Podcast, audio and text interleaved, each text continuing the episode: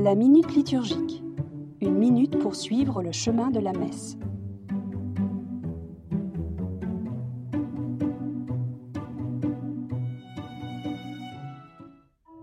Tu nous donnes ce pain. Sur la table du repas, on dépose du pain. Le croyant, juif ou chrétien, reconnaît en lui un don de Dieu qui, à ses yeux, récapitule tous les bienfaits de la terre. Regardant le monde qui l'entoure, il y voit l'œuvre de Dieu et s'émerveille de sa bonté généreuse. Il nous a donné l'univers, la vie, la croissance et l'être. Et le pain devient le symbole de tout cela. Aussi, tout repas juif commence-t-il par une prière de louange, à partir du pain partagé. De même, notre Eucharistie. Tu es béni, Dieu de l'univers, toi qui nous donnes ce pain.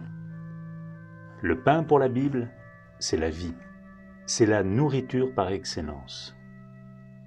Quand le peuple de Dieu croit mourir dans le désert, incapable de faire un pas de plus, Dieu lui donne le pain qui refait ses forces et rend espérance.